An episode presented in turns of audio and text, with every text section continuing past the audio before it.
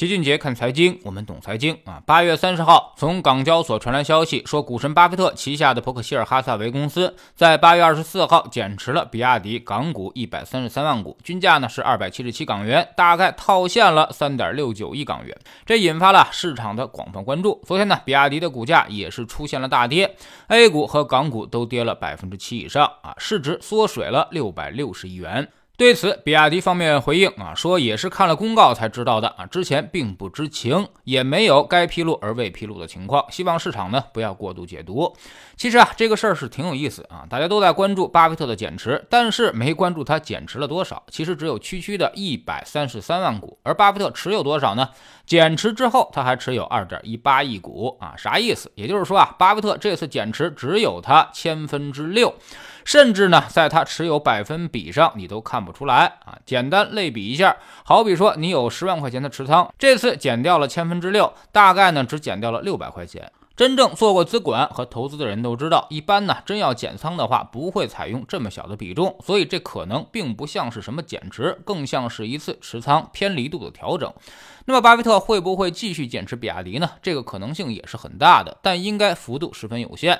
对于巴菲特这种类似于股权投资的思路来说，现金对他来说毫无意义。他手上现在还有一千多亿美元的现金呢，真不在乎减持这点儿。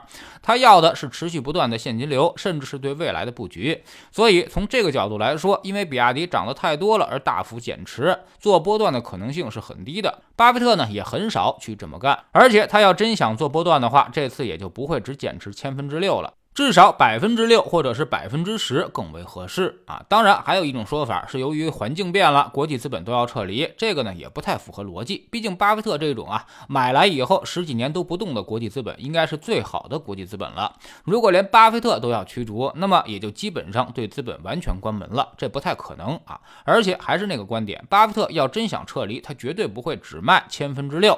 他玩了一辈子股票，应该十分清楚自己的减持一旦被披露，必然会引起市场场的大幅波动，所以他要想减持撤退，绝对不会这么干。这一下呢，他可谓是打草惊蛇了，再想跑可就跑不掉了。他减持了千分之六，比亚迪都损失了六百六十多亿市值。如果后面要减持百分之十，那估计比亚迪就要遭遇踩踏了。所以这个事儿啊，应该没必要过度解读啊，很可能就是仓位修正，属于正常的持仓调整。巴菲特呢，其实也经常这么干，比如他在今年二季度之前就减持了苹果、富国银行和通用汽车啊，然后呢增持了一些其他公司。比亚迪这块，巴菲特应该还真是拿的比较久了，十四年时间给他带来了三十多倍的回报，而他从未动过。这其中呢，也有大涨大跌很多次，甚至二零一九年之前，巴菲特在比亚迪上都没赚到什么钱。后两年才实现了巨大的回报啊！我们还经常以此举例，告诉大家，投资它不是线性的，不是你上班领工资每个月都有钱赚，它就是三年不开张，开张吃三年的游戏。巴菲特呢，这个更是十一年不开张啊，一旦开张就是三十多倍的回报，所以耐得住寂寞，你才能守得住繁华。当然，巴菲特之所以能够长期持有比亚迪，主要还是因为他仓位不重。二零零八年的时候，他一共就花了十八亿港元啊，这个比例在巴菲特当时的持仓当中，可能连百分之五都占不到，所以巴菲特才能够容忍他长期不赚钱。这个观点也是我们的仓位及心态的观点啊！如果巴菲特拿比亚迪跟拿苹果一样的仓位达到百分之四十，那老七也敢保证，股神绝对他拿不了十四年，也绝对不会容忍十一年不赚钱。所以这就是逆向之道，一定要守正出奇。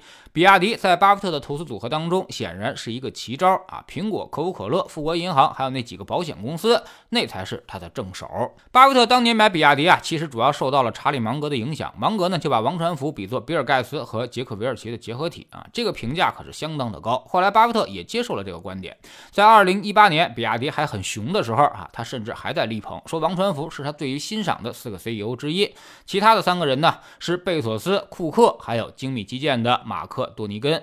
所以啊，这是给了他巨大的荣誉啊。从比亚迪来看，现在也正值业绩爆发期。几乎每个月新车销量都是超预期的，但最大的问题还是利润率偏低。但这也是整个行业的问题，不能只怪比亚迪。它已经是除了特斯拉之外唯一一个盈利的新能源汽车企业了。而且它比特斯拉更具有耐力的一点，就是拥有整个电池的产业链啊。也正是因为这个后劲儿，让它可以持续的超越。现在比亚迪要解决的问题就是自己的品牌力的问题，它必须要打造出一个高端的品牌出来，否则很难实现利润率的突破啊。一旦它戳破了这层窗户物质，那比亚迪其实也可以成为一台印钞机的。在知识星球秦杰的粉丝群里面，我们一直给大家关注行业和市场风格的变化。从新能源产业链来说，未来国产替代的确定性是很强的，业绩增速也十分明确，所以基本面根本就不用看啊，只需要关注它的价格就行。现在呢，价格确实是有点贵，赛道也偏拥挤，所以调下来刚好是建仓的大好时机啊。我们总说投资没风险，没文化才有风险。学点投资的真本事，从下载知识星球找齐俊杰的粉丝群开始。新进来的朋友可以先看《星球置顶三》，我们之前讲过的重要内容和几个风险低但收益很高的资产配置方案都在这里面。在知识星球老齐的读书圈里面，我们正在讲一本书，下一个倒下的会不会是华为啊？昨天我们说到了，媒体总是吹嘘华为的专利和研发，它早在十年之前就已经是全球申请专利最高的企业了。但是任正非其实还是十分清醒的啊，他总是跟内部的研发部门说，等我们啥时候不用交那么多的专利保护费了，你们再来吹牛吧啊！加入知识星球，找老齐的读书圈，每天十分钟语音，一年为您带来五十本财经类书籍的精读和精讲。之前讲过的二百四十多本书。全都可以在星球读书圈置顶二找到快速链接，方便您的收听收看。苹果用户请到秦俊杰看财经同名公众号，扫描二维码加入。三天之内不满意，可以在星球 APP 右上角自己全额退款。喜马拉雅的小伙伴可以在 APP 顶部搜索栏直接搜索齐俊杰的投资书友会，老齐每天讲的市场策略和组合配置以及讲过的书都在这里面。读万卷书，行万里路，让自己获得提升的同时，也可以产生源源不断的投资收益。欢迎过来体验一下。